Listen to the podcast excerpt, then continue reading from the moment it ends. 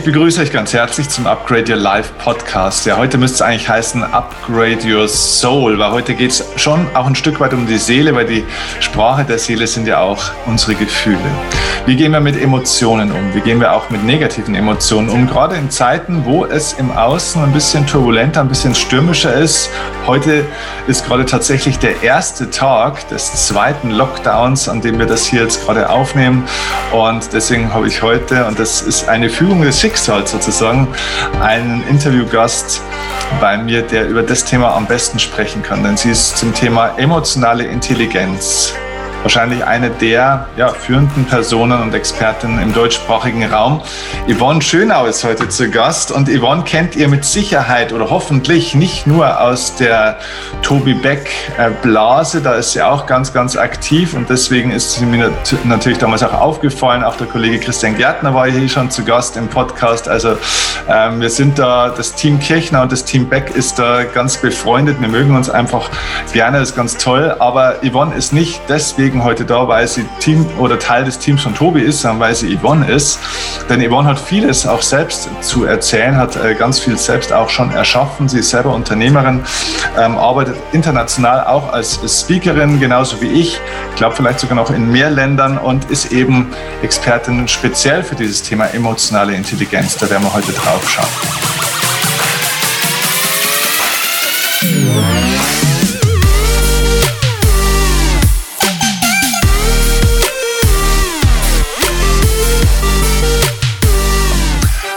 Yvonne hat als, jetzt muss ich jetzt ablesen, Head of Training Worldwide für einen internationalen Direktvertrieb gearbeitet, war für die ganze Führungskräfteentwicklung und die Schulung in elf Ländern verantwortlich, das ist echt eine Menge, und trainiert auch, wie ich, in der Wirtschaft, in DAX-Unternehmen, auch in mittelständischen Unternehmen, vielleicht auch in kleineren Unternehmen, Mitarbeiter, vor allem Führungskräfte, weil dieses Thema emotionale Intelligenz mittlerweile in allen Wirtschaftsbereichen und Gesellschaftsschichten so eine riesige Rolle spielt. Und deswegen bin ich mega happy, Yvonne, dass du in so einer emotional turbulenten Zeit bei uns hier bist. Herzlich willkommen. Schön, dass du da bist.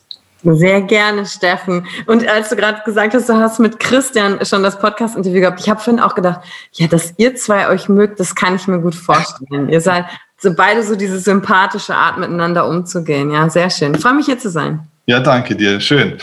Ähm, Emotionale Intelligenz. Also jetzt weiß ich ja vom, vom IQ, vom, vom normalen Intelligenzquotienten, habe ich letztens gelernt, tatsächlich wusste ich auch nicht, dass der äh, tatsächlich angeboren angeblich ist mhm. und dass man den auch nicht wirklich verändern kann. Man kann zwar diese ganzen Intelligenztests trainieren und kann da irgendwie dann schon unterschiedliche Zahlen, glaube ich, kriegen, aber der ist ziemlich angeboren. Wie ist denn das bei der emotionalen Intelligenz und was ist vielleicht emotionale Intelligenz aus deiner genauen Definition und ja, ist es angeboren oder kann man das entwickeln? Gott sei Dank ist das der Bereich, den ich entwickeln kann. Das ist die gute Nachricht. Die emotionale Intelligenz, natürlich gibt es viele offizielle Definitionen darüber, was ist denn das konkret, aber in einfacher Sprache übersetzt ist es die Fähigkeit, erstmal meine eigenen Emotionen zu verstehen, also zu wissen, wozu sind die eigentlich gut, was wollen die mir sagen und dann natürlich auch in Kontakt mit anderen Menschen, die überhaupt erstmal zu erkennen, es fängt an mit, kann ich die Emotionen im Gesicht meines Gegenübers lesen? Und da fängt es nämlich an. Mhm. Äh, Gerade mit Maske ja, wird es ja. schwieriger, wenn quasi zwei Drittel des Gesichts bedeckt sind. Und ähm, dazu gehört natürlich die Empathie. Kann ich mitfühlen? Kann ich mitfühlen, was der andere hat? Und da ist der entscheidende Unterschied nicht mitleiden, also nicht mit ins Drama reinziehen lassen. Aber die emotionale Intelligenz hilft mir, den Menschen zu verstehen mit seiner Motivation, mit seinen Bedürfnissen, die dahinter stehen. Weil der Treiber in uns sind die Emotionen. Ne? Wir tun Dinge, weil wir etwas Bestimmtes fühlen wollen oder es eben nicht fühlen wollen. Mhm. Und dann sind sie natürlich noch mit Glaubenssätzen, das ist ja, du redest ja auch viel über die Thematik, ähm, ver verknüpft. Also ein Glaubenssatz wird ja erst zum Glaubenssatz, wenn ein ganz normaler Gedanke mit einer Emotion plötzlich zusammenhängt und die auslöst. Und manchmal sind da ein paar Sachen auch verhakt in uns. Also wie gesagt, ich spreche das leicht aus. Ne? Ich mache es nicht so wissenschaftlich, sondern ja. eher leicht. Ja. Okay, ähm, ich, ich gehe da jetzt gleich auf den Punkt drauf, weil das ist, das ist super spannend. Du sagst ja, äh, also mitfühlend zu sein, ähm, aber nicht mitleidend. Mhm. Diese, diese Grenze zu setzen, ist natürlich im Alltag manchmal dann echt eine große Herausforderung. Ne? Ich stelle mir jetzt mal vor, jemand hat eine Schwester oder ich nehme mal ein Beispiel, vor ein paar Tagen war ich in einem Unternehmerkreis, hatte ich ein Seminar und dann war auch einer, ein toller Typ, ja, äh, Mitte 40, stand im Leben, hat gut ausgesehen, hat einen riesen Laden, macht Milliarden Umsätze und hat zu Hause jetzt eine, ja, eigentlich pflegebedürftige Mutter. So, und äh, ja, er liebt natürlich irgendwo auch diese Mutter, aber es ist wahnsinnig schwierig für ihn, weil die ist natürlich auch halt immer scheiße drauf und hat Schmerzen und dieses und jenes. Und er hat wahnsinnig viel Mitleid mit ihr auch. Mhm. Wie kann er das, wenn du ihn jetzt beraten würdest, wie kann er das für sich besser handeln, trotzdem, sage ich mal, da zu sein, aber nicht ins Mitleid zu gehen, um selbst so zu, weil er leidet ja selber. Ne? Das ist ja, ja. der Punkt. Der war wirklich leer. Das war Wahnsinn. Hm. Ja, jetzt ist die Frage, ich würde erstmal fragen, ähm, welche Art sein Mitleid ist. Also von der Definition ist das Mitleid, bringt jemanden, mit dem du mitleidest, aus deiner Sicht in eine schwächere Position. Also du hast quasi einen höheren Status und schaust auf den Leidenden hinab. Damit unterstellst du, ich spreche jetzt verschiedene Ebenen an, demjenigen, der leidet, dass er ja schwach ist. Mhm. Und meine Herangehensweise auch in der Arbeit mit Menschen ist, egal was dir passiert ist und egal wo du steckst, schau mal, wie stark du sein musst, dass du es bis hierhin geschafft hast. Und das ist auf Augenhöhe. Und jetzt gibt es natürlich den, den Unterschied, ja, die Mutter hat Schmerzen, die Mutter leidet im Schmerz. Das ist, das ist ein anderes Leiden als das Mitleid, was ich für jemanden habe. Trotzdem hat, findet die Mutter, auch wenn sie furchtbar dann ist und vielleicht grantig zu ihm und Dinge hat, sie findet trotzdem noch einen Weg, damit irgendwie umzugehen. Ob der schön ist oder nicht schön, spielt ja hier keine Rolle. Irgendwie, und das tut sie auf bestmöglichen Wege, handelt sie das für sich. Mhm. Und jetzt ist die Frage an ihn, was genau ist denn das Mitleid, was er emotional fühlt? Das könnte eine Trauer sein. Es könnte eine Wut sein. Die Trauer kann sein, ich verliere meine Mutter. Trauer hat den, den Trigger, kommt immer, ich habe etwas verloren. Ein Menschen, ein Gegenstand, es kann aber auch eine Idee von etwas sein. Und das gibt den Dingen einen Wert. Also wäre die erste Frage, okay, wie fühlt sich Mitleid für dich an? Ja, ich bin die ganze Zeit so traurig. Ja, das ist dieser Prozess. Vielleicht geht es mit deiner Mutter langsam vorbei. Keine Ahnung. Und durch die Trauer, die wir häufig nicht spüren wollen, weil sie macht, dass wir uns schwach fühlen, gibt es der Mutter und der Beziehung nochmal einen Wert. Mhm. Die Trauer hilft mir also, den Menschen, die Sache, die Idee, die Vorstellung in meinem Herzen einen richtigen Platz zuzuordnen. Mhm. Und die Funktion von Trauer ist, dass wir uns Menschen dann zuwenden. Also es ist ein Hilferuf, weil ich mich schwach fühle. Und Trauer fördert damit das Bedürfnis nach der, der Gemeinschaft, der Zugehörigkeit. Und vielleicht ist das jetzt die Phase, zu sagen, ich wende mich zu. Vielleicht sind Dinge, die ich noch sagen muss, sprechen muss. Mhm. Also zu fragen, wo ist der Trigger? Oder der andere Teil kann auch sein, vielleicht ist das Mitleid auch wütend. Es macht mich fertig, Mutter hätte besser auf sich acht geben sollen, weißt du, so in die Richtung. Ja, warum muss sie jetzt so leiden? Das hat sie sich auch selbst eingebrockt und dann bin ich aber wütend auf mich, weil ich denke, warum denke ich denn jetzt so? Die leidet ja jetzt schon. Und dann ist das so ein hin und her zwischen auf sie bezogen, auf mich bezogen, auf sie bezogen. Und erstmal bei dem Ärger auch herauszufinden, okay, welcher deiner Werte ist denn da verletzt bei Ärger? Ist es ein Unrecht? Ärger kommt, wenn wir uns nicht durchsetzen und keinen Einfluss haben. Und vielleicht ist der Ärger, ich kann ihr nicht helfen. Ich bin doch so ein starker Unternehmer. Ich mache doch Millionen. Ich habe Angestellte. Ich bin Verantwortung. Ich habe einen sozialen Beitrag. Das ist der Bereich meines Lebens, wo ich was tun kann. Aber meiner Mama kann ich jetzt nicht helfen, Ärger, ich kann nicht Einfluss auf sie nehmen. Und das ist die Phase, wo er ganz viel über sich selber lernt, wie geht er da in dem Prozess um. Und die einfachste Frage für jemanden, der hier zuhört, ist auch noch sich zu fragen, um in die Abgrenzung zu gehen, weil das hilft dir auch nicht, wenn du mit am Boden liegst und mit leidest und Drama, ähm, sind zwei Bilder. Das Bild selber mitzunehmen, ich bin wie der Leuchtturm und derjenige, der gerade im Leiden ist, im Schmerz, Kann ja auch sein, weil jemand eine Beziehung beendet hat oder jetzt eine Existenz auf dem Spiel steht. Da ist natürlich Trauer. Alles muss mhm. im Kopf, ist, da ist ein Verlust. Dann ist das wie ein Schiff, was auf, auf, dem, auf dem Wellengang, Kraterwellengang ist. Und ich bin aber der Leuchtturm. Und ich sehe das Schiff und das Schiff sieht mich. Und das ist dieses, hey, ich bin hier, ich sehe dich, ich weiß, du kämpfst dich durch die Wellen, ich fühle dich, deswegen schwenke ich das Licht, damit du dich orientieren kannst. Mhm und zu mir an Land kommen kannst, weil hier ist wieder Sicherheit. Ich reiche dir die Hand, lass mich aber nicht von dir reinziehen, genau. sondern reiche sie, damit du mit rauskommen kannst. Oder ich springe auch nicht rein und versuche dich zu retten, sozusagen. Der Leuchtturm hüpft ja nicht ins Wasser und paddelt zu dem sinkenden Schiff. Nein, der Leuchtturm macht seine Aufgabe am besten, wenn er dort steht und leuchtet. Ja. ja. das ist auch schön. In meinem Kopf ist der Leuchtturm reingesprungen. So, ja, dann so alle anderen Schiffe auch, die in Zukunft kommen, so, äh, wo ja. ist der Leuchtturm? Ja. Und die Frage, wenn's, da geht es ja auch um die eigene Kraft. Das ist ja auch energieziehend. Ähm, manchmal können wir ja auch selber nicht mit Freunden oder Menschen sprechen oder in der Firma, denen es gerade nicht gut geht, weil selber unsere Energie nicht da ist, das, der Leuchtturm in dem Augenblick zu sein. Das ist ja das Schöne. Wir können es ja auch abwechseln im Leuchtturm sein, weil wir Beine als Leuchtturm haben zum Glück. Mhm. Und dann hilft äh, vor allen Dingen die Frage, ist das, was ich fühle, ist das meine Emotion oder gehört die wem anders? Mhm. Konkretes Beispiel. Ähm, Im März habe ich mit äh, Tobi telefoniert, weil ich hatte ähm, Geburtstag. Da war ich gerade auf Thailand, da fing das ja gerade an mit dem ersten Lockdown. Ähm, ich habe am 16. März Geburtstag und äh, am 21. war ja dann das Land so gefühlt zu.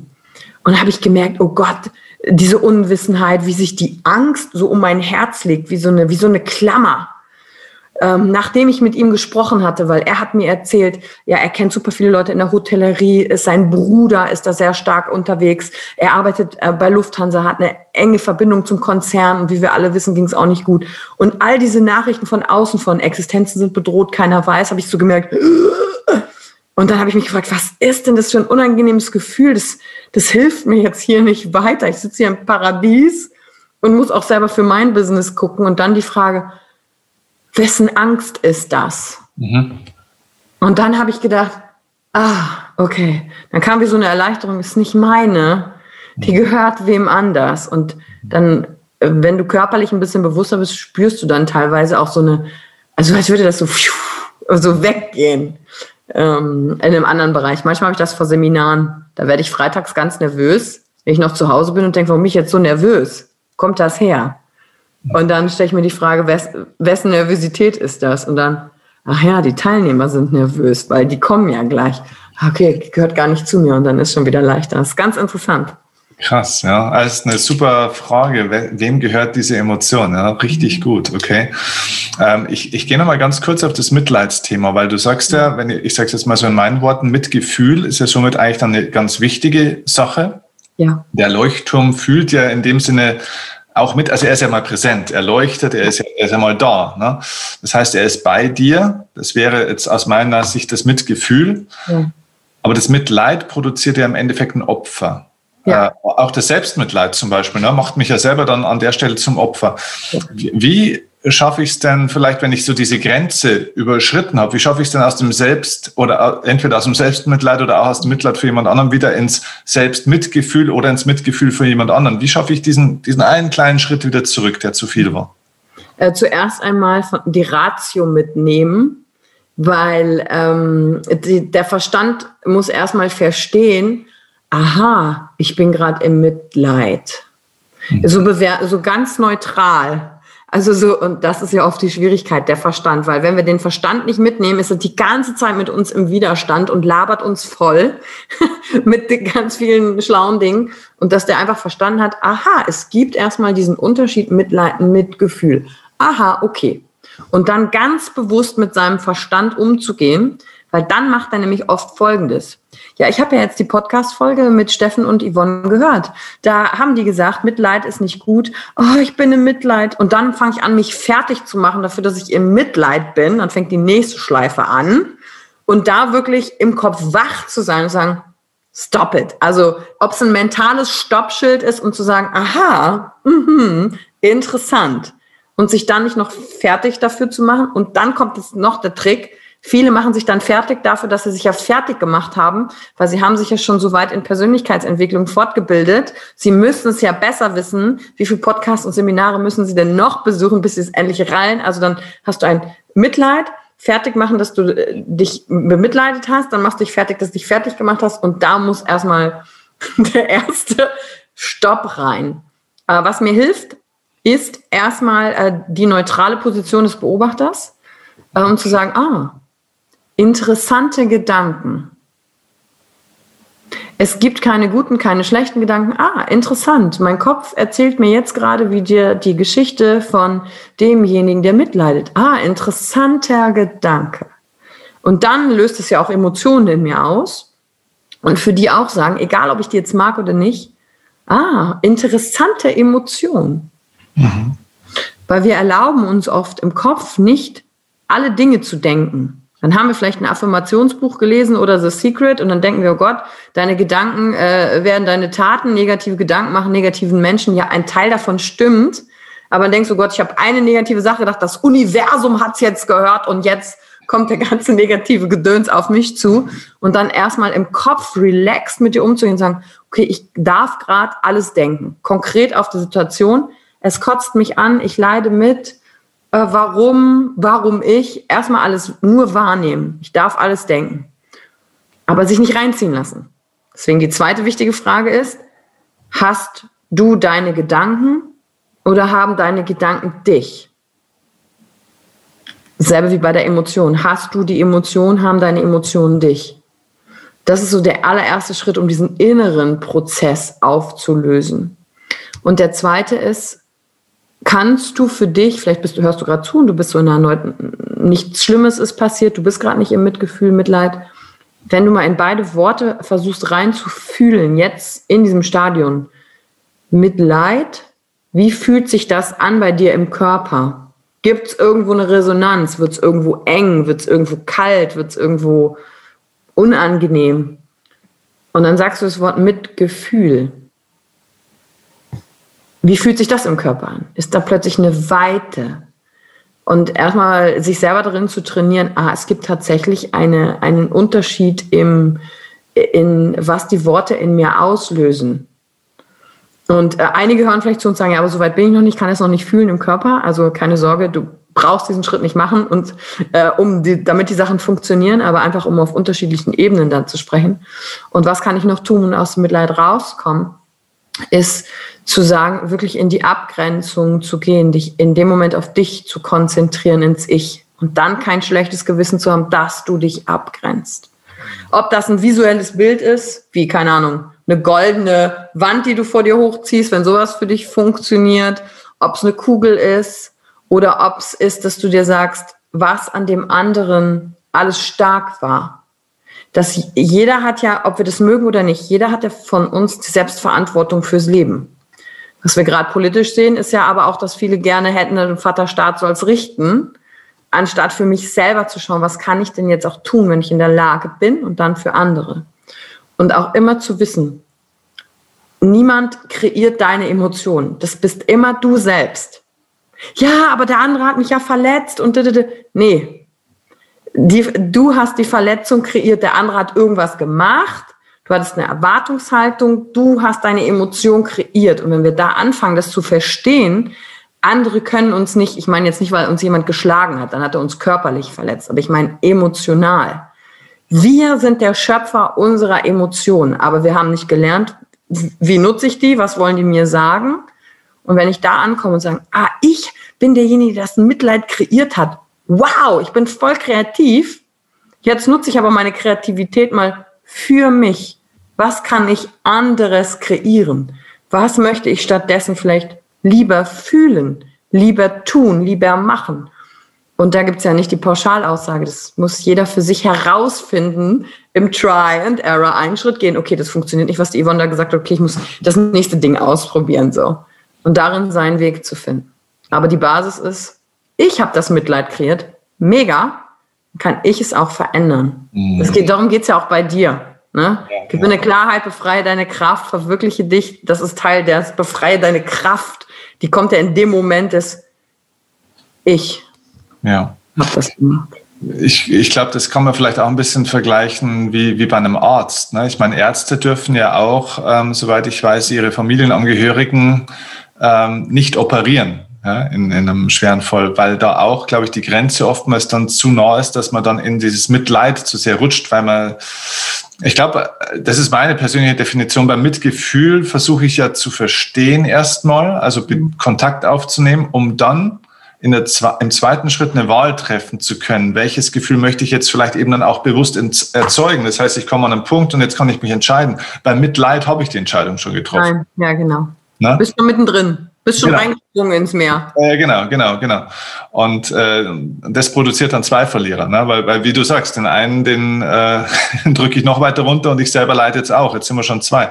Und weißt du, was interessant daran ist? Steffen, kennst du das? Vielleicht aus eigener Erfahrung oder weil du das bei anderen Leuten beobachtest. Es gibt Menschen, die, die sind im Leiden die mhm. wollen ja aber, dass du mitleidest. Ja, ja, ja. Die wollen dann, dass, dass du springst. Ne? Also die wollen dann mit dir in dem tobenden Wasser. Und das sind dann so diese Momente, wo die Leute sagen so, ja, was sagst du denn dazu? Findest du das denn nicht auch so schlimm wie ich? Ja. Und dann so, ja, ich finde es schon, ich finde es schlimm für dich. Ja. Aber nicht für mich, weil mit mir hat es gerade nichts zu tun. Dann werden die noch wütend, weil du nicht mitleidest. Das ja. kann es auch noch geben. Ne? Ja, so ein bisschen geteiltes Leid, das halbes Leid, der alte Glaubenssatz, den wir irgendwo mal gehört haben. Ne?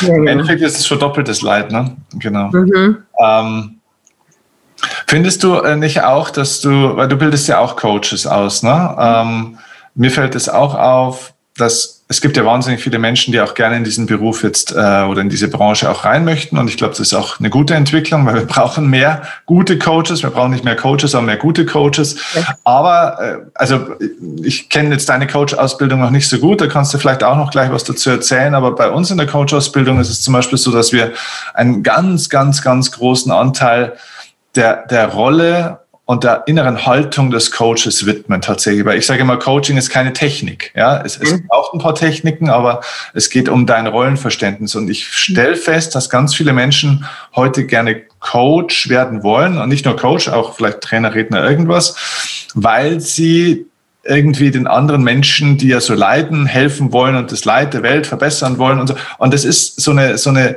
Haltung, die eigentlich schon übergriffig ist ein Stück weit ne? und die auf Augenhöhe ist. Wie ist denn da deine Erfahrung dazu? Da bin ich komplett bei dir.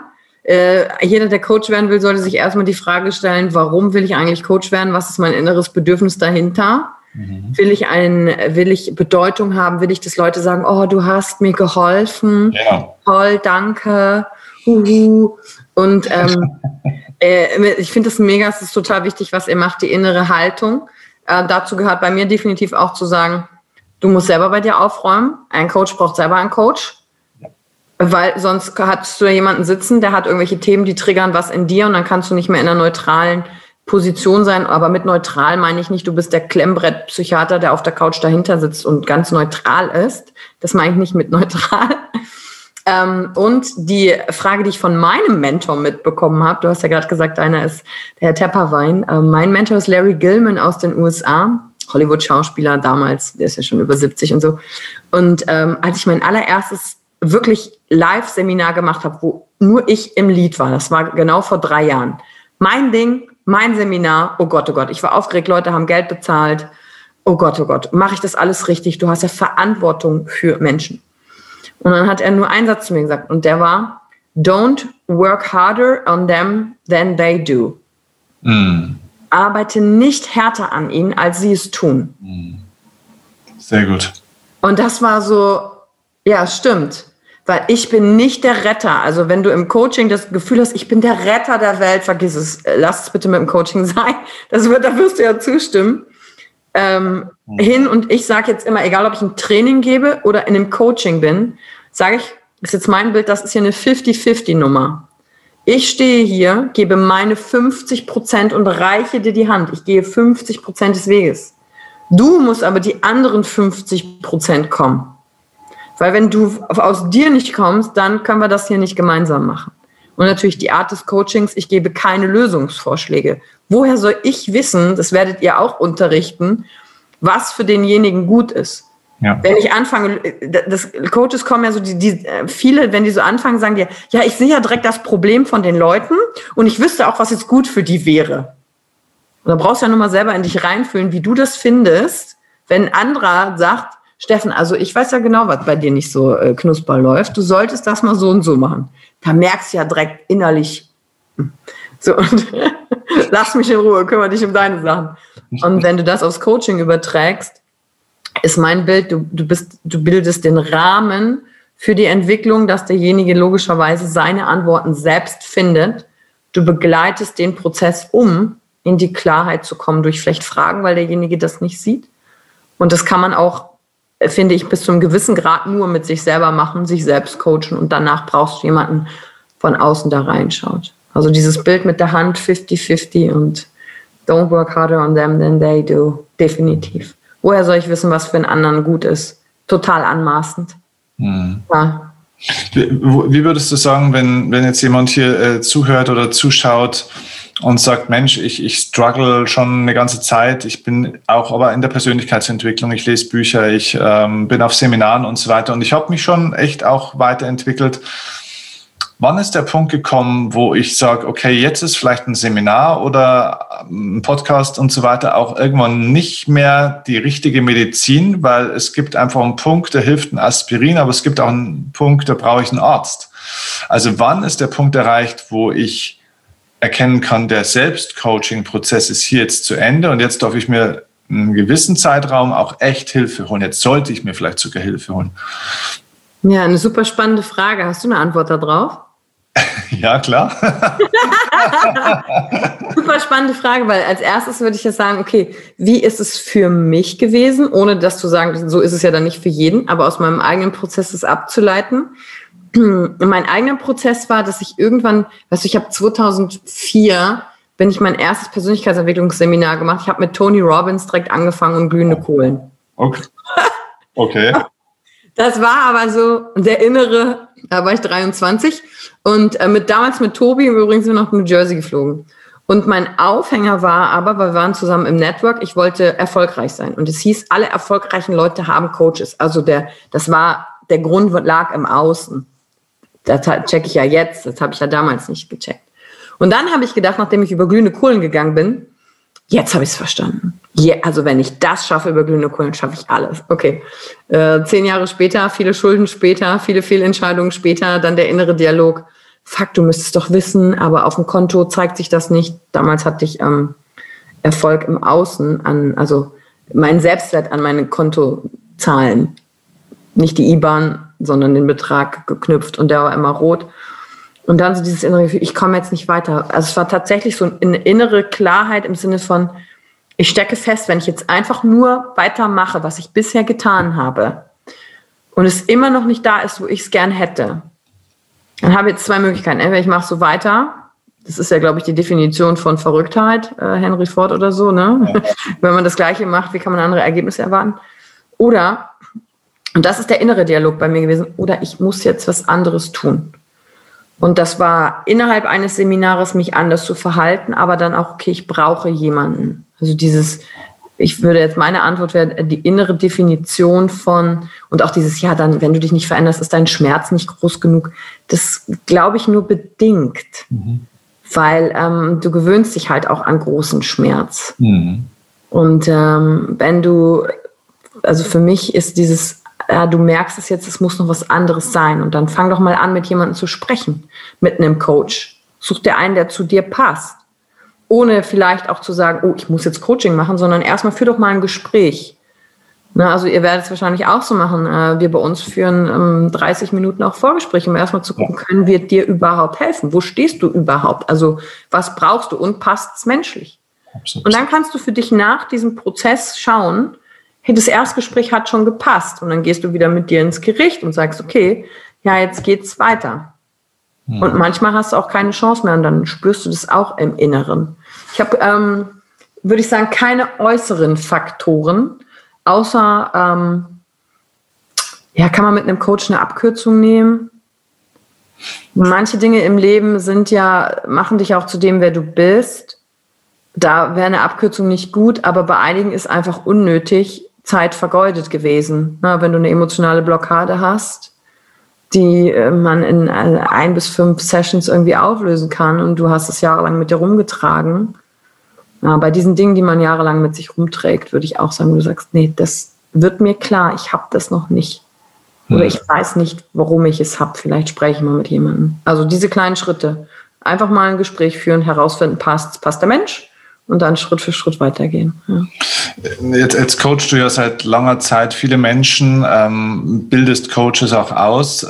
Lässt du dich dann selber auch noch coachen? Also ich meine wirklich coachen, also nicht, klar, du gehst bestimmt mal irgendwo auf ein Seminar, fliegst irgendwo hin oder, oder machst noch Dinge für dich, das ja. ist klar, aber holst du dir wirklich einen 1 zu 1 Coach? Hast du da jemand für dich oder ja, in welchem ja. Bereich vor allem auch? Ja, ähm, habe ich in unterschiedlichen Bereichen. Also ähm, zum Beispiel äh, ein ehemaliger Seminarteilnehmer bei uns, der ein wundervoller Mensch ist, ähm, Christian Lottermann, sitzt in Bad Camberg und der hat mich eigentlich noch äh, mir viele Impulse gegeben, wo ich mich auch im Coaching weiterbilden kann. Und ähm, zum Beispiel, ähm, der ist auch Fahrlehrer, der hat eine eigene Fahrschule, der geht im Bereich auch Mentaltraining und äh, hat auch die M-Trace Ausbildung gemacht. Ähm, ist hat einfach ein wunderbares Herz. Und da gehe ich hin und wieder hin und sage, ah, okay, da habe ich ein Thema. Zum Beispiel im Bereich, privates Beispiel, zum Beispiel im Bereich Beziehungen. Mhm. So, ich habe für mich festgestellt, okay, krass, ich bin super viel in der männlichen Energie, Unternehmerin, Dinge machen, fast nur männliche Freunde. Ah, okay, deswegen funktioniert es vielleicht auf der romantischen Ebene häufig nicht so gut, weil ich meiner Rolle nicht bewusst bin. Und dann, ah, okay, meine Mutter hat es mir auch vorgelebt, so, also wo kommt's her? Mhm. Und dann habe ich mit ihm eine Session äh, gemacht zum Thema weil ich gesehen habe, dass einer meiner Ex-Freunde geheiratet hat und ein Kind gekriegt hat und prüfen wollte, macht das irgendwas mit mir? Habe ich da noch ein Attachment, um für mich freier zu sein, also um persönliches Beispiel zu bringen? Dann habe ich eine Freundin, die ist Love- und Sex-Coach und im Bereich Tantra ausgebildet. Da habe ich in diesem Jahr super viel gemacht, sie angerufen und gesagt, okay, was kann ich denn da und da tun? Und da ist eine Station von gemeinsamen Seminar, aber auch persönlicher Draht. Dann frage ich auch meinen Mentor. Logisch, den habe ich auch den direkten Draht zu verschiedenen Themen. Ähm, der fragt mich auch immer, weil für ihn ist wichtig, dass ich nicht nur Trainer und Coach bin. Er hat zu mir gesagt, du, ähm, Yvonne, don't forget, you're a woman first. Hm. Ich hatte mich eine Zeit lang wirklich so stark mit der Trainer- und Coach-Rolle identifiziert, dass es vor allem anderen stand. Und das sind so Erkenntnismomente in meinem eigenen Prozess, so ah, Freiheit ist mir ein total wichtiger Wert und dann aber auch die Erkenntnis, ach so, Freiheit ist mir aber auch ein wichtiger Wert, weil ich Angst vor Verbindung habe. Also bin ich es wert, ich Yvonne. Ich weiß es mittlerweile vom Geld, vom Coaching, aber so ich als Frau. Und das sind so die aktuellen Themen, die ich ähm, für mich erkannt habe. Ne? Und dann habe ich äh, zum Beispiel eine, ähm, auch für den Bereich Seele, Seelenarbeit, egal ob da jetzt jemand dran glaubt oder es ist Humbug oder nicht. Ich habe einfach für mich gespürt, es gab so Phasen, wo ich gesagt habe, okay, rational habe ich jetzt super viel gelernt. Jetzt brauche ich, muss ich emotional weiterschauen. Jetzt habe ich emotional super viel gelernt. Okay, what, what's next? Ah, Seele, Spiritualität, so. Das ist wie so eine, ja. du guckst schon so, so, ah ja, kenne ich, kenne ich, kommt mir bekannt vor ähm, so den Weg dahin zu gehen. Und da habe ich eine Seelenmentorin, die guckt dann auf anderer Ebene, äh, was ist da vielleicht noch und spüre einfach, dass mir die Dinge da gut tun. Ne? Und da habe ich also mindestens im Jahr äh, alle zwei Monate in irgendeiner dieser Richtung habe ich etwas, was ich dann tue. Ne? Hm, schön. Ähm, in der Zeit, die jetzt auf uns zukommt, ich glaube, es wird ein sehr herausfordernder Herbst und Winter und vielleicht auch ein sehr herausforderndes 2021, 2022 ähm, für, für viele Menschen. Nicht nur, weil sie vielleicht jetzt persönlich betroffen sind von einem Arbeitsplatzwechsel oder sonst was ähm, und finanziellen Sorgen, sondern auch gerade um ja, diese Flut an Emotionen von den Mitmenschen, vom Umfeld auszuhalten, auszubalancieren, abzufangen und so weiter. Was würdest du den Leuten empfehlen? Wie bleibt man jetzt gerade in dieser Zeit am stärksten emotional stabil bei sich? Mhm. Absolut. Ähm, wir machen in der Coaching-Ausbildung, also ich mache das mit der Akademie in Berlin, Dirk Eilert zusammen. Mhm. Und ähm, also diejenigen, die auch NLP und solche Sachen in der Ausbildung haben, es geht ja immer darum, die inneren Ressourcen zu stärken. Mhm. Also ich habe ja, das weiß ja immer, wenn ich das Gefühl habe, meine innere Ressource ist nicht stark genug, die Herausforderung ist größer, dann fühle ich mich hilflos, dann wird alles zu viel. Mhm. Es gibt ähm, tatsächlich Dinge, die ich konkret tun kann, um innere emotionale Flexibilität zu ähm, trainieren, zu kultivieren. Das ist, als würde ich ins Fitnessstudio rennen, jeden Tag. Aber das mache ich mit meiner inneren emotionalen Flexibilität. Und womit wir arbeiten ganz stark ist, ähm, ich fange das, ich, ich ähm, umreiß das nur kurz und dann gebe ich vier Fragen noch dem, zu, äh, dir hier mit, wenn du hier heute zuhörst, die du dir stellen kannst, die du auch mit der Familie durchgehen kannst und die extrem helfen werden. Und ähm, wir haben vier Bedürfnisse als Mensch. Grundbedürfnisse, die werden angelegt, wenn wir neuronal zur, also wenn wir zur Welt kommen, sind die in unserem Gehirn schon angelegt. Egal übrigens, welcher Persönlichkeitstyp wir sind. Ne, wer Diskmodell kennt oder Tobi Wahlheil, der Eule, egal welcher Persönlichkeitstyp ich bin, ich trotzdem das, die, das Bedürfnis nach der Erfüllung dieser vier Bedürfnisse. Und wenn die erfüllt sind, bin ich emotional flexibel, gesund und ausgeglichen. Bedürfnis Nummer eins ist Durchsetzung und Einfluss. Da ist das Ich, da steckt Freiheit drin, da steckt Wettkampf drin, da steckt die Ausdauer drin, da steckt Status drin, da steckt Image drin, da steckt drin, dass ich dranbleibe, auch in schwierigen Zeiten. Und wenn ich mich nicht durchsetzen kann, keinen Einfluss habe, dann kommen zum Beispiel Emotionen hoch wie Ärger und Verachtung. Ja, ich kann mich mit meiner Meinung nicht durchsetzen, dann fange ich an, Leute zu verachten, also zum Beispiel. Und sich darin einfach bewusst zu sein, ach, dafür sind die beiden Emotionen da. Die helfen mir, das durchzusetzen, aber es ist ja jetzt nicht konstruktiv. Was kann ich jetzt fördern, um dieses Durchsetzungsfeld, also das, ich brauche dieses Gefühl jetzt, sonst gehe ich raus und denke, ja, ist doch egal, was die Regierung entscheidet, ich kann eh nichts machen. Da, dann kommt diese Hilflosigkeit auf. Und dazu muss ich Stolz kultivieren. Die Frage, die du dir also einmal am Tag stellen kannst und mindestens 15 Sekunden nachspüren ist, was habe ich heute durch mein Handeln erreicht, auf das ich stolz bin? Und die Handeln-Komponente ist super wichtig, weil es geht nicht um die Arroganz, ich bin so stolz, weil ich so toll bin, sondern wow, ich konnte Dinge tun, ich, die waren wirksam. Und wenn dir für heute nichts eingefallen ist, erinnere dich an, an dein Leben, wo hast du Dinge schon gemeistert, die schwer waren und wo hast du diesen Stolz gefühlt.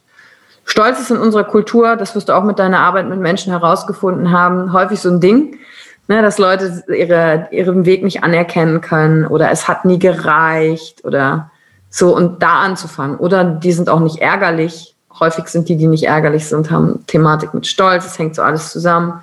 Und damit anzufangen. Und wenn ich nicht weiß, oh Gott, Stolz, keinen Zugang, dann guck mal, wen kennst du denn, wer stolz ist? So, ne, im Außen zu suchen. Die wichtigste Frage, was habe ich heute durch mein Handeln erreicht, auf das ich stolz bin? Bedürfnis Nummer zwei, ähm, Ordnung und Stabilität. Wenn keine Ordnung da ist, keine Stabilität, wir wissen nicht, dauert der Lockdown vier Wochen, acht Monate, was kommt morgen wieder für eine neue tolle Regelung, gibt es keine Ordnung und Stabilität.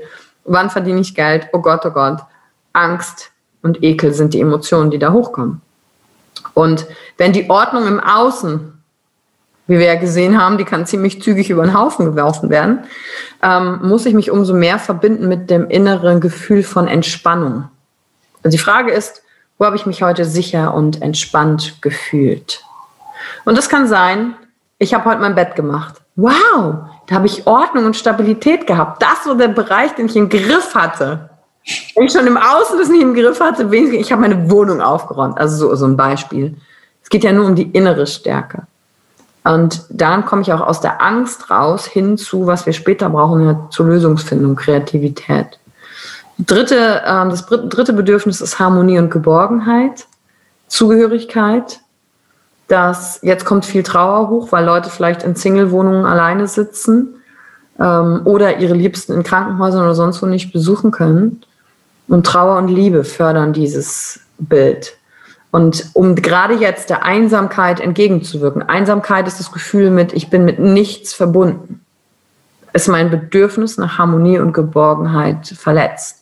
Also ist die Frage, die ja auch jetzt in Persönlichkeitsentwicklungskreisen recht modern ist, wofür bin ich dankbar? Mhm. Dankbarkeit verbindet dich mit den Dingen des Lebens, mit den Menschen. Stolz ist das Ich, Dankbarkeit ist das Wir. Und die letzte Frage, das letzte Bedürfnis ist nach Inspiration und Leichtigkeit. Hier steckt so Kreativität drin, Ideenfindung, Neugierde, Interesse. Und das ist das, was ich ja jetzt brauche, um vielleicht Chancen jetzt auch zu entdecken. Und da ist halt die Frage, wo ist mir heute ein Wunder begegnet? Freude kultivieren. So wie, wie Kinder, die durch die Welt gehen mit offenen Augen und die sehen halt einen Stein und denken, oh, ein Stein. Und wenn du dich aber, jetzt mal echt, Steffen, wenn du dich nur mal einen Stein anguckst, wenn du da wirklich so reingehst, ne, was dieser Stein hat durchmachen müssen, dass das Kind den jetzt in der Hand hält, dass der da auf dem Boden lag, was äh, von welchem Berg der wohl gekommen ist, welcher Wind ihn hier hingetragen hat, welche Explosion im Universum es gegeben haben muss, damit dieser, ich meine, wir reden von einem Stein. also wenn du da mal reingehst, dann denkst du so, oh. Und nur anhand dieses Steinbeispiels siehst du Möglichkeiten, siehst du Chancen, siehst du, oh. und das ist das Gefühl, was wir jetzt gerade sehr extrem brauchen, Chancen erkennen zu können und nicht in der Starre festzustecken. Also wenn du dir den nächsten Stein anguckst, so, dann die ganze Kette bis hin zum Urknall und denkst so, what the Sehr cool, sehr cool. Ähm, wenn die Leute jetzt sagen, wow, das ist cool, wir haben ja vorhin auch drüber gesprochen, ähm, wann wäre es vielleicht ganz gut, mal den Weg mit jemandem zusammenzugehen. Ich finde das halt unheimlich schön. Ich habe es dir damals auch in der Voicemail, die ich dir geschickt habe, ähm, gesagt, ich habe oft äh, auch tolle Männer hier im Podcast-Interview, aber noch zu selten ganz, ganz tolle Frauen. Und ähm, es ist ganz wichtig, dass eben ähm, ja, sage ich mal, auch die Leute die Möglichkeit haben, zu tollen weiblichen Coaches zu gehen. Und äh, deswegen möchte ich ja auch immer allen möglichen Leuten, die ich selber toll finde oder interessant finde, sympathisch finde, ja, die Bühne bieten. Hier auch. Und ähm, deswegen ist es ja toll, dass es dich hier auch gibt. Und wenn sich jetzt Leute von dir angesprochen fühlen und sagen, Mensch, zusätzlich zum Steffen würde ich den Weg auch gerne ein bisschen mit der Yvonne weitergehen. Wie kann man denn auf die Reise gehen mit dir, zu sich selbst, zu seiner emotionalen Stabilität? Ja, sehr gut. Danke, dass äh, du mir die Gelegenheit gibst. Und wenn äh, jemand zugehört hat und gesagt hat, ah ja, es macht Sinn, dann ist meine Einladung zur Emotionen-Entdecker-Tour. Mhm. Und ähm, ich schicke dir ja den Link, dann kannst du das alles in die Show Notes packen. Das ist ein 21-tägiges Online-Programm, wo wir eine mentale Reise um die Welt machen. Mhm. Das heißt, wir reisen jeden Tag in ein anderes Land und ich verknüpfe das mit einer anderen Emotion und dann gibt es eine Aufgabe für dich, um zu schauen, habe ich Zugang zu allen Emotionen? Wie kriege ich den? Und wie finde ich dadurch die Balance und Stabilität?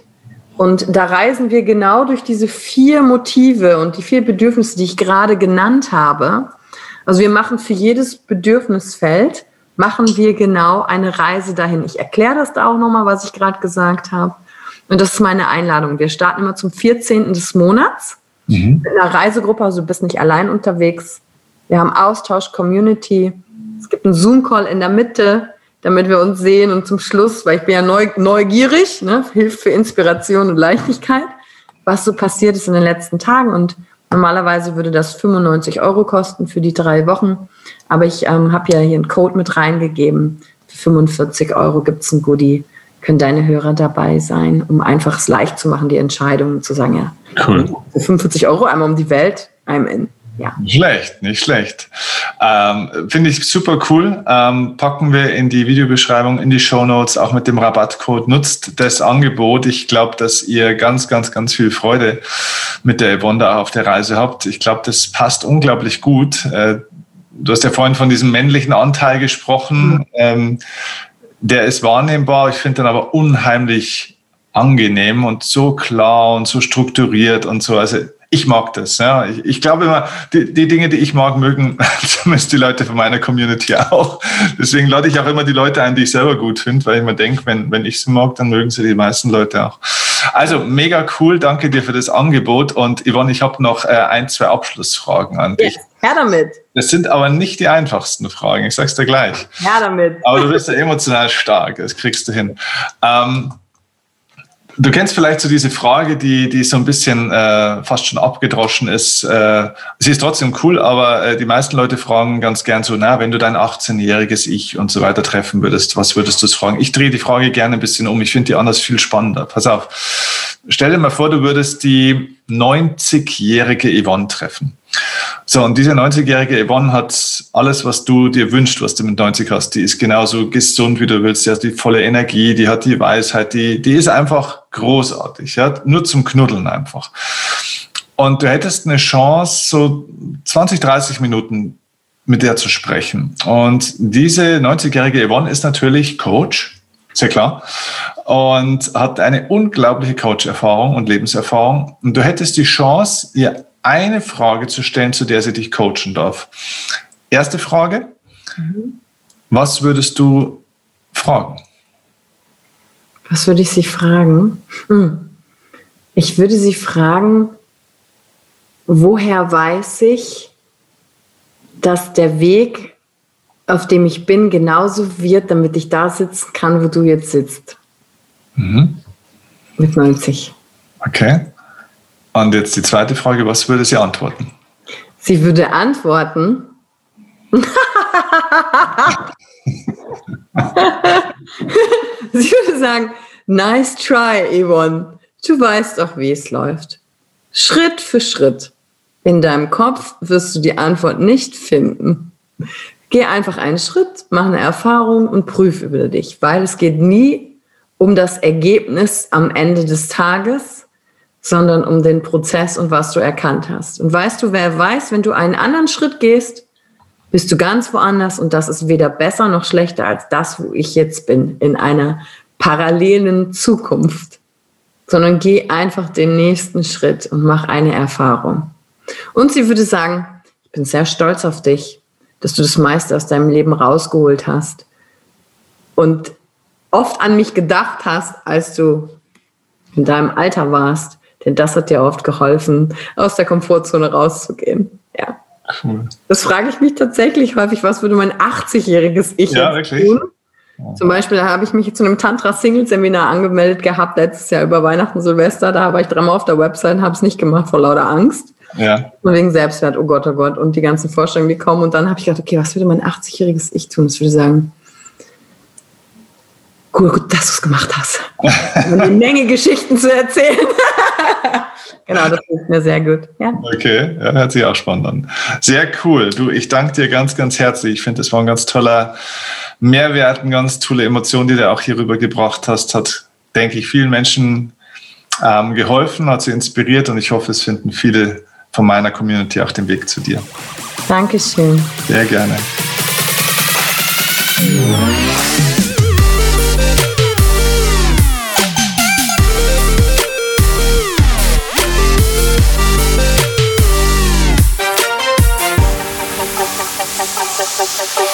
Thank